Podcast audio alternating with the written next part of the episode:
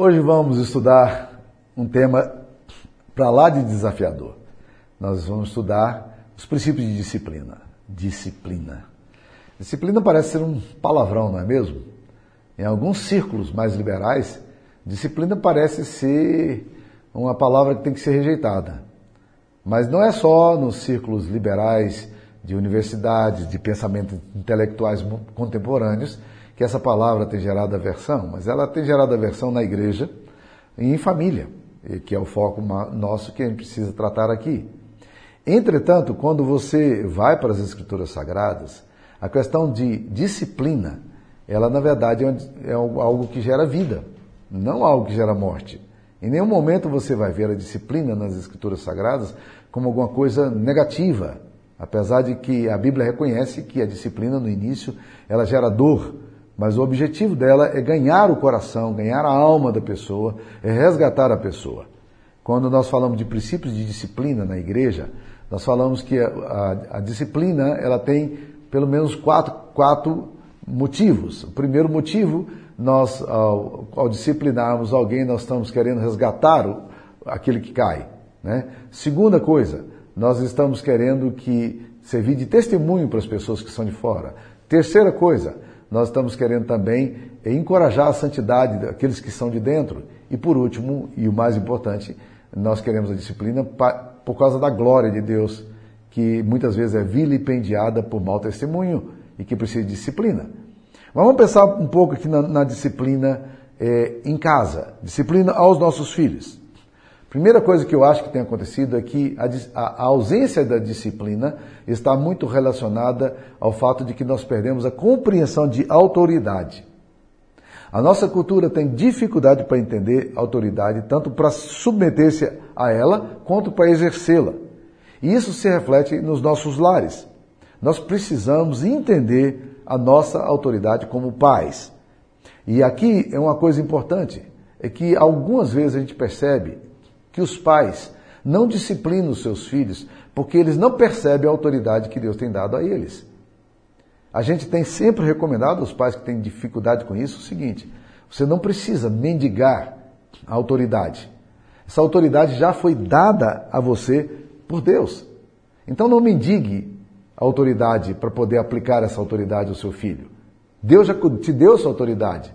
Deus colocou você como pai, como mãe, para poder exercer a sua disciplina, a disciplina sobre os seus filhos. E a Bíblia vai falar desse assunto de uma forma muito aberta, e nós vamos discutir esse assunto ah, hoje nessa, nessa palestra que a gente está dando. Então Deus criou a família no sistema hierárquico. Aliás, Deus trabalha com hierarquia, tanto na sua igreja, quanto na sociedade secular, quanto também em família. Então, ele, e essa hierarquia ela é fundamental porque o plano de Deus só pode ser exercido através de hierarquia. Deus trabalha com essa visão e Ele quer abençoar quando nós nos subordinamos, nos submetemos às autoridades. Por exemplo, em Colossenses 3,18 nos é dito, nos é falado sobre a submissão, e aí uma submissão bem mais complicada, bem, bem mais complexa para essa geração moderna, mas Colossenses 3,18 fala assim, olha como é que o texto nos, nos diz aqui, né? Diz assim, Esposas, sede submissas ao próprio marido, como convém ao Senhor. Olha que coisa interessante. Esposas, sede submissas ao próprio marido, como convém a quem? Como convém ao Senhor. O texto não está dizendo, olha, seja submissa ao marido porque isso convém ao seu marido. Não texto diz que isso convém a Deus, ou seja, antes de convir a qualquer estrutura social, convém a função, ao papel que Deus deu.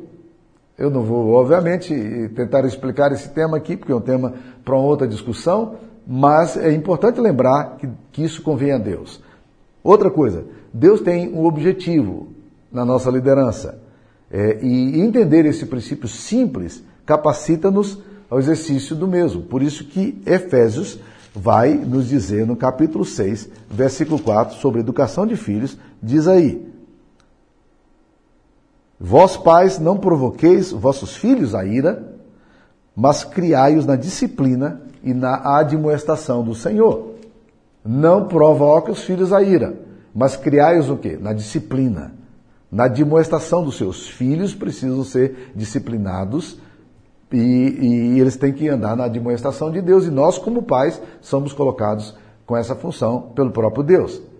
Então nós precisamos reconhecer o poder da autoridade a fonte da autoridade.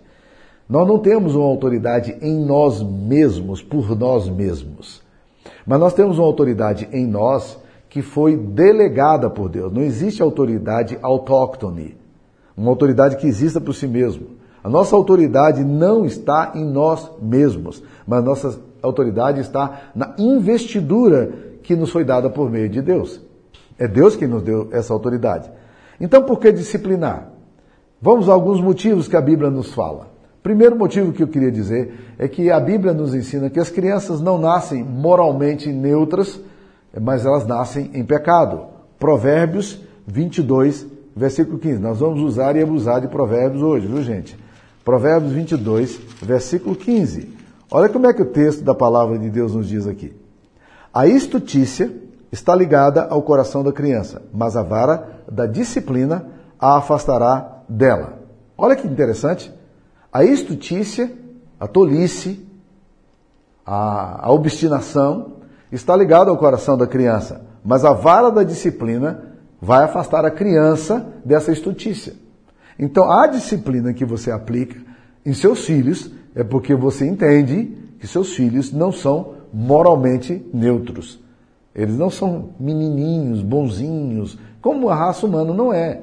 Seus filhos são pecadores. E você vai perceber essa tendência narcisista, egocêntrica, é, autoritária, manipulativa deles muito cedo. Eu tenho dois netos. Eu tenho um netinho de 4, 5 meses, que ainda não, não é tão manipulativo, mas eu tenho já um de 2 e 9, que é uma gracinha, mas ele sabe negociar muito facilmente com a gente. Ele sabe como lidar com, a, com, os pais e com a gente, né? como, as, como avós. Por quê? Porque isso faz parte da estrutura da, da criança. Então, por causa do coração da criança, você, preocupado com a alma dela, você deve discipliná-lo. A alma do seu filho corre perigo. Olha, olha o que, que nos diz aí, Provérbios 23, 14. Olha outro texto. Tu a fustigarás com a vara e livrarás a sua alma do inferno. Esse termo fustigar com a vara é um termo muito forte, porque ele dá a ideia de que você vai pegar seu filho e vai espancar seu filho. Não, não é essa a ideia. A ideia é de que uma varada boa, uma, um tapa bom, na hora certa, no lugar certo, do jeito certo, por causa da educação, por causa da pedagogia, vai livrar a alma do seu filho do inferno. A alma do seu filho corre risco. Por isso que a Bíblia vai falar em Provérbios 29, versículo 15 e 17, outra verdade que o texto vai nos dizer aqui, né? Diz aí: a vara e a disciplina dão sabedoria, mas a criança entregue a si mesmo vem envergonhar sua mãe. Então você deixa a sua criança e entrega a ela mesma. Faz os caprichos dela. Não questione ela. Não exerça disciplina. Não, não controle a sua criança eh, na forma disciplinar. E você vai ver o que vai acontecer. A criança entrega esse mesmo. A criança que não tem nenhuma disciplina, ela vai envergonhar a sua mãe. Ela vai trazer muita tristeza a você como mãe. Então, as crianças não nascem moralmente neutras. Elas nascem em pecado e por essa razão a disciplina entra como um elemento tão fundamental. A outra coisa que eu queria dizer é que não disciplinar é desobediência a Deus. Olha esse texto aqui em 1 Samuel, capítulo 3, versículo 13. 1 Samuel 3, 13. Esse texto aqui nos relata a experiência de Eli. Eli era um sacerdote em Israel. Mas os filhos dele se tornaram insuportáveis. E Deus então vai agora disciplinar Eli, que não quis disciplinar seus filhos. Olha o que Deus fala para Eli capítulo 3, versículo 13. Porque já lhe disse que julgaria a sua casa para sempre pela iniquidade que ele bem conhecia, porque seus filhos se tornaram execráveis e ele não os repreendeu. A Bíblia diz que os filhos de Eli se tornaram execráveis, eles foram tomando uma posição cada vez pior, comportamentos cada vez mais questionáveis, E como sacerdotes, Eli não, em nenhum momento, questionou o comportamento dos filhos. Eles se tornaram execráveis. Deus está dizendo, e você não, não os repreendeu. Você devia ter repreendido. Você devia ter disciplinado. Você foi colocado para disciplinar e você, você recusou a obedecer aquilo que eu te disse. Você não tem de, de pensar se pode exercer tal autoridade, porque Deus já te deu. Quando você não usa a vara, quando você não disciplina, ou você coloca o seu filho em castigo, retira alguns privilégios dele, quando você não faz isso, você está desobedecendo aquilo que Deus determinou que fosse feito. E o que, que a disciplina faz pelo filho? Olha Provérbios 29 e 15. Voltando lá em Provérbios, falei para vocês que iria abusar de Provérbios hoje, né? Mas olha lá. Provérbios 29 e 15. A vara e a disciplina dão sabedoria, mas a criança entrega a si mesmo, vem envergonhar a sua mãe. Então, nós precisamos perceber que a vara e a disciplina vão fazer o quê? Vão trazer graça para o coração do filho, né? Então, nós precisamos é, entender alguns aspectos fundantes aí sobre disciplina. Agora, quando falamos disciplina, nós temos alguns usos equivocados da disciplina também. Existem pais que não sabem disciplinar seus filhos. E vamos olhar na Bíblia quais são alguns equívocos da nossa disciplina. Primeira coisa é a disciplina exercida sob forte pressão emocional. O que, é isso? Existem pais que disciplinam seus filhos com raiva. E só disciplina se estiver com raiva. Então, a causa da disciplina não fica clara para o filho. O filho entendeu que ele fez, ele irritou o pai ou a mãe, e agora pai e a mãe estão batendo, estão fustigando, por quê? Porque eles estão zangados. Esse, esse tipo de disciplina não vai funcionar. Ao disciplinar os filhos que amamos, nós precisamos é, ajudá-los a entender por que é que eles estão sendo disciplinados. Por que, que eles precisam agir dessa forma?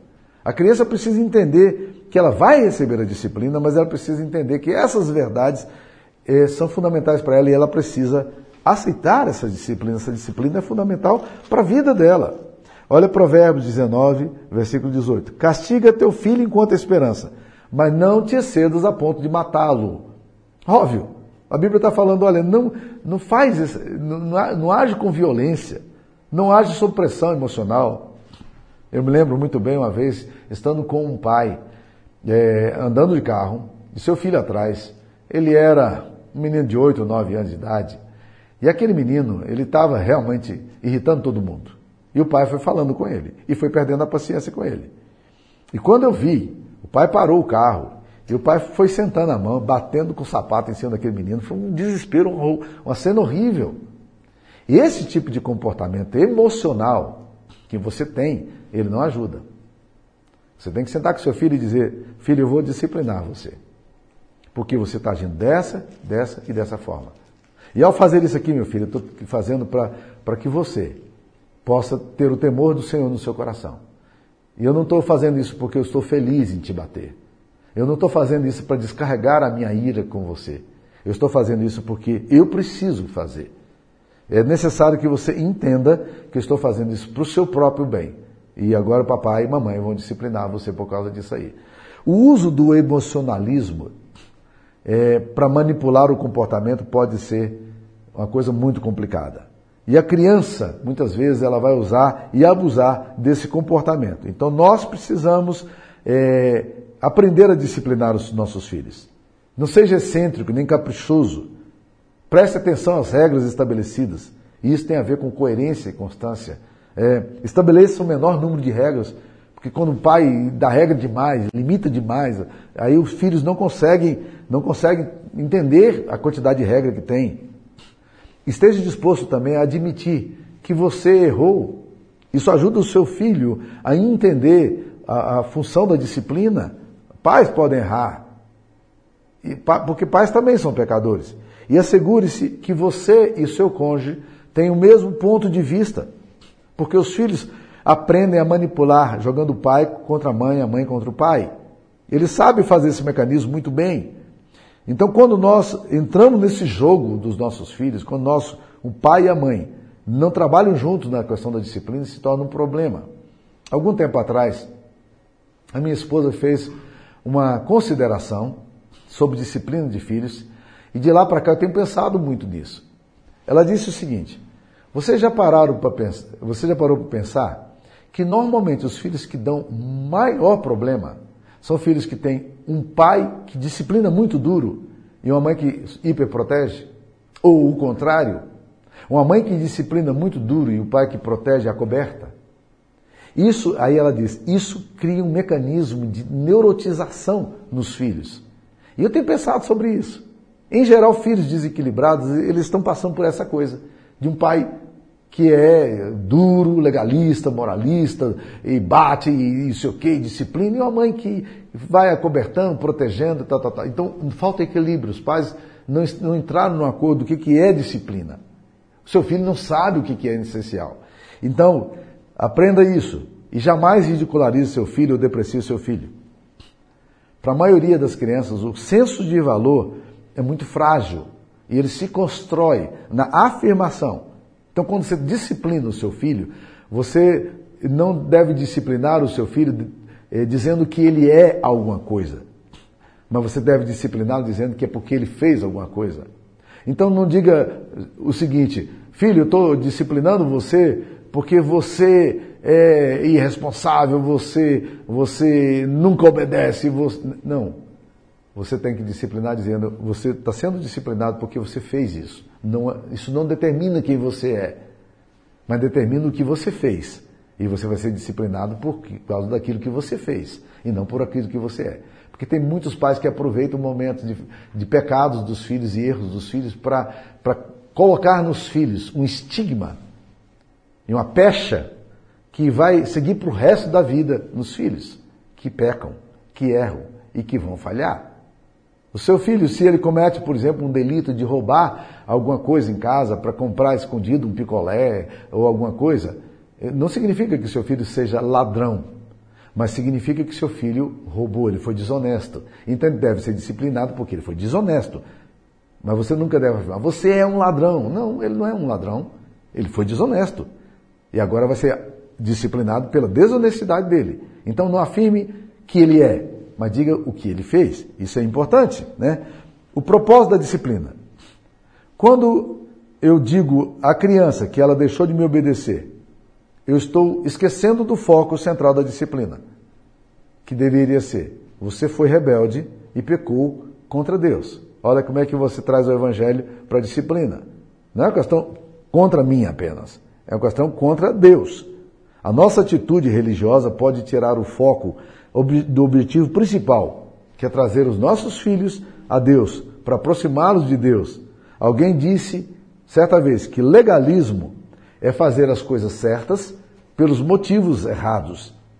A maioria dos filhos afasta-se do evangelho não por causa do cristianismo em si, mas pela caricatura que recebem na sua própria casa ou na igreja daquilo que significa cristianismo. Alguns pais dizem: "Não, eu não disciplino". E eles criam o que a gente chama de objeções à disciplina. Um dos, dos argumentos que os pais usam é o seguinte: as crianças precisam aprender a decidir para se tornarem maduras. Olha, olha que, como é que é complicado isso aqui. É óbvio que a gente precisa colocar os nossos filhos para decidir, para se tornarem maduras. Você não precisa tomar todas as decisões para os seus filhos, mas preste atenção no que eu vou falar. Mesmo as decisões menos importantes elas precisam estar sob a autoridade dos pais. Um, os pais dizem assim: Eu amo demais os meus filhos para discipliná-los. Você não ama seus filhos quando você deixa de discipliná-los. Provérbios 13, 24, mais um texto bíblico aqui, vai nos dizer exatamente sobre isso. O que retém a vara aborrece o seu filho, mas o que o ama, cedo o disciplina. Olha que louco! Quem retém a vara aborrece o seu filho. Você não ama seu filho. Você aborrece o seu filho. Você não está ensinando respeito. Você não está ensinando valor. Você está desprezando o seu filho. Filhos bastardos, filhos sem pais, não têm disciplina. Mas filhos que têm pais, que amam, têm disciplina. Olha lá, mas o que o ama, cedo o disciplina. Quem ama vai disciplinar. A disciplina faz parte do processo do amor. Então, esse argumento de que eu amo demais o meu filho para não disciplinar minha filha, você está indo contra a palavra de Deus. Ah, outra coisa que os pais falam: ah, eu tenho medo de disciplinar e eles se tornarem revoltados por causa da disciplina. Olha Provérbio, mais uma vez, vamos lá. Provérbios 29, 17. Corrige o teu filho e te dará descanso. Dará delícias à tua alma. Olha que coisa interessante. Corrige o teu filho e te dará descanso. Ele dará delícias à tua alma. Seu filho não vai se revoltar pela disciplina, pelo contrário. A disciplina vai fazer com que o seu filho te dê descanso. Existem muitos pais aí que não têm descanso, porque não disciplinaram seus filhos. Os filhos, eles, os filhos assumem atitudes absolutamente desagregadoras, né? Mas quem disciplina? Quem ama vai obter a delícia à alma. O efeito da disciplina é terapêutico. O efeito da disciplina trabalha com os afetos. As crianças têm forte senso de justiça e quando a disciplina é aplicada assim, elas se, não apenas se submetem a ela, mas as suas emoções, o seu coração é melhor tratado. Filhos rebeldes, filhos obstinados, filhos sem disciplina, eles se tornam execráveis como a Bíblia disse lá para Eli. Se tornam execráveis. E você acha que você ama seu filho, você não ama seu filho, quando você deixa de disciplinar. A disciplina bíblica ela deve ter três elementos: deve ter constância, deve ter consistência e deve ter consequência. Vamos lá. Primeira, constância. Não se deve punir o filho uma vez e menosprezar as outras. Se você já teve filhos, você sabe o que eu estou falando. Às vezes a gente tem que disciplinar o filho pela mesma coisa várias vezes. E, e, tem uma fase lá no início deles, que são, seus filhos ainda são aparentemente ingênuos, pequenininhos, aquela bolinha de carne gostosa. Eles começam a desafiar a autoridade. Pequenininhos. Às vezes nem andando ainda. Você diz, não toque ali no interruptor. E você vira as costas e vai lá e toca no interruptor. Você vai lá e diz, não toque no interruptor. Você vira as costas, você vai lá e toca no interruptor. É como se estivesse desafiando. E a constância aqui é importante. O problema é que muitas vezes, neste processo, os pais se cansam. Porque é tantas vezes ensinando a mesma coisa, encontrando a mesma rebeldia, que os seus filhos não aprendem o não. E quando você é, não vai até o fim na disciplina, se você não tem constância, se você não vai até o fim, sabe o que acontece? O efeito é extremamente danoso. Porque o filho diz o seguinte: se eu insistir, eles não serão capazes de continuar mantendo a disciplina. E isso vai ser levado para o resto da vida. Então mantenha a constância. Segunda coisa, você precisa ser consistente. A criança precisa saber em que situação ela será punida. Uma educação contraditória, porque se bate por uma coisa, deixa de bater por outra, e às vezes você bate de, por uma coisa que você deixou de bater e agora, né, ou disciplina, meus queridos, essa, essa disciplina inconsistente que os filhos nunca sabem é, por causa de que, que estão, estão sofrendo a, a, disciplina, esse negócio mostra alguma, algum problema de integridade dos pais. Né? E os filhos veem a inconsistência e eles ficam confusos em relação ao que, que é que eu posso fazer, o que não posso fazer. E a consequência. Estão falando da constância, consistência e consequência. Eles precisam saber que desobediência e rebeldia trazem sérias implicações e que existe um preço quando as normas são quebradas. E isso, meus queridos irmãos, é interessante. E eu vou usar aqui um cara que, que parece que é o ícone da indisciplina, não é mesmo? Sigmund Freud. Freud falava que a personalidade ela é formada por id, que é o instinto, né? o ego, que é o que eu sou, e o superego, que é a consciência moral. E ele diz que os psicopatas, eles não possuem superegos. Não tem nada que controle a consciência deles. Então eles fazem as coisas de forma inconsequente porque não existe nada que controle. Então a psicopatia social, né, a neurose, essa crise toda acontece por quê? Porque não existe superego. Então às vezes os pais, sim, exercem o papel da consciência, e o papel do superego com os filhos, porque eles precisam ajudá-los nisso. E um pai superprotetor ou uma mãe superprotetora, ela não delimita os espaços para os filhos e por isso acabam criando filhos que só querem, que fazem as coisas que eles querem na hora que querem, do jeito que querem. E é uma força do id, do instinto primal. Esse instinto é que está dominando a pessoa. Então, quando uma pessoa é dominada pelo instinto, ela não tem superego, não tem consciência, isso gera psicopatia, seja individual ou social. Olha que coisa interessante, né? E a disciplina com, em relação ao Evangelho? Então, o que, que nós precisamos entender? Que toda disciplina deve ser uma dramatização do plano redentor e da forma como Deus trata a humanidade. A disciplina deve trazer a compreensão do nosso pecado e do perdão e restauração presentes em Cristo. Então, quando você disciplina o seu filho, você tem que deixar muito claro de que o fato de você disciplinar não significa que você deixou de amá-los e que, que eles precisam se arrepender dos erros que cometeram. E eles precisam se voltar para Deus e em Deus eles vão encontrar perdão. Assim como nós também erramos e somos disciplinados por Deus e nos arrependemos e voltamos para Deus para Deus para sermos curados. Então nós corremos para o Pai quando nós erramos. Para quê? Porque nós precisamos ser perdoados. Nós precisamos ser restaurados. O amor de Deus por nós não mudou porque nós fizemos alguma coisa errada. Mas eu preciso me arrepender do meu pecado e voltar para Deus. As consequências disso muitas vezes vão estar sobre a minha vida. Mas o amor de Deus não mudou. Muito da nossa educação se baseia em dois princípios profundamente contrários ao Evangelho. Nós disciplinamos baseados no orgulho e baseados no medo. O que, que é uma disciplina baseada no orgulho? Eu faço as coisas, eu disciplino os meus filhos para que eles fujam das consequências da punição.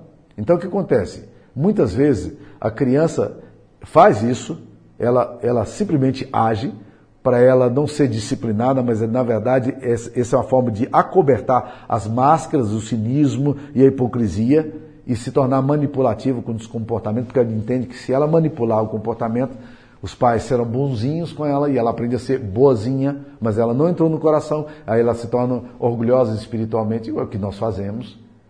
O orgulho espiritual é um grande problema da nossa alma. E o evangelho é completamente contrário a isso. O outro problema, outra coisa que leva-nos a, a, a, a, disciplinar de forma contrária ao evangelho é o medo. Então o que acontece? No medo eu faço as coisas porque eu estou pensando nas consequências. Mas o meu coração não foi tratado. Ele continua sendo rebelde. Se alguém não estiver me olhando, ou se eu puder ter a certeza de que farei isso e não serei disciplinado por isso, certamente eu faria. Isso significa que, na verdade, os princípios de Deus não entraram para o meu coração. Eu simplesmente faço as coisas com medo da consequência. Então, tanto o medo quanto o orgulho são coisas contrárias ao Evangelho.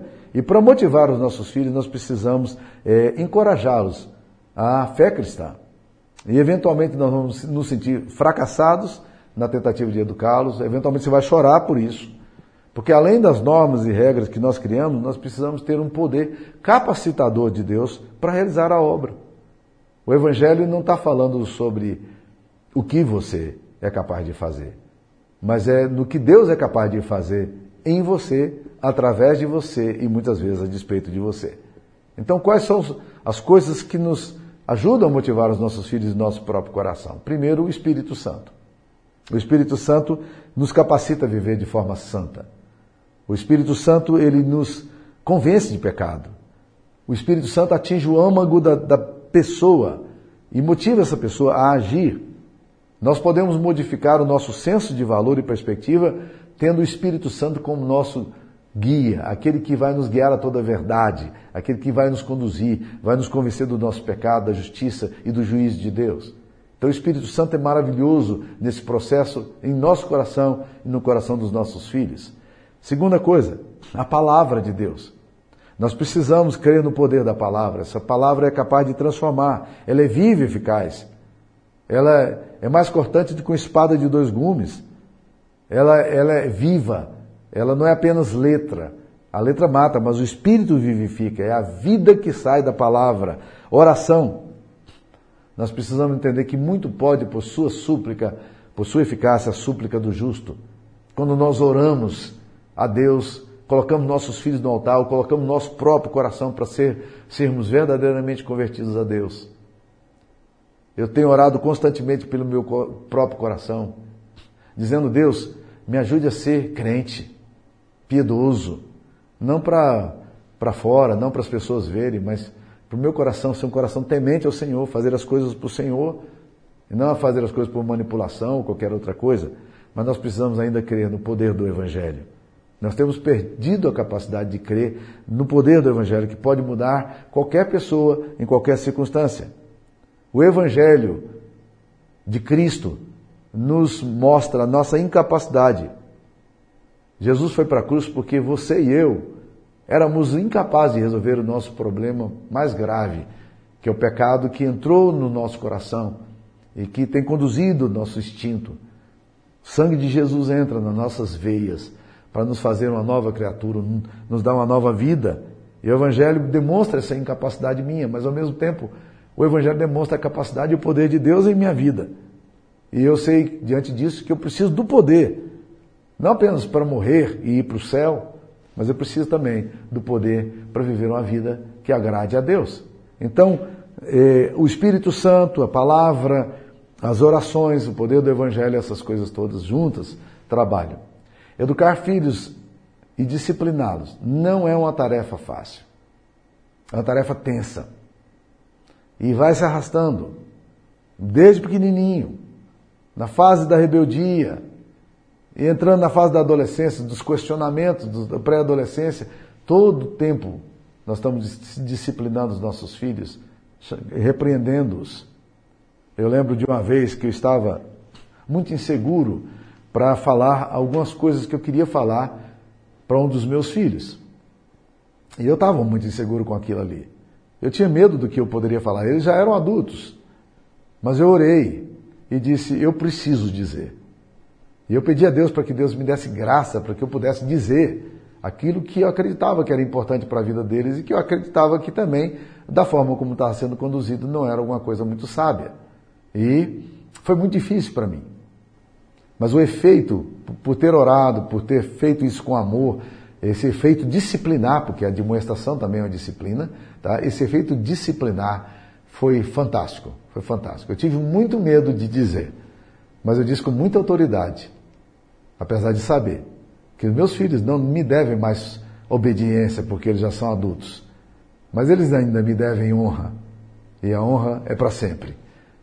Talvez você também esteja enfrentando lutas na questão da disciplina, mas não retire da criança a disciplina você vai fustigar a alma dela e você vai livrar a alma dela do inferno, tá? Então, fustigar não é bater, não é espancar, não, não somos chamados para isso. A disciplina não é uma vara batendo o tempo todo, não é pancada, não é perda de, de, de humor. Não, a disciplina é para a vida, é para restauração, é para cura. A disciplina dramatiza o Evangelho de Deus. Eu espero que essa palavra tenha sido positiva e abençoadora para a sua vida. Que Deus te abençoe. Vou orar por você. Senhor Jesus, nós estamos aqui na tua presença, querendo, Deus querido, viver de forma que glorifique o teu nome. Oh, Pai, nós entendemos muito bem. Nós entendemos muito bem quão árdua, árdua é a tarefa da disciplina. E quão cansativa essa tarefa é. Nós precisamos do poder do Evangelho em nós. Nós precisamos da ação do Espírito Santo em nós. Visita os nossos filhos, nossos netos, com graça e com poder, Pai. Em nome de Jesus nós te pedimos. Amém, Senhor Jesus. Amém. Deus te abençoe.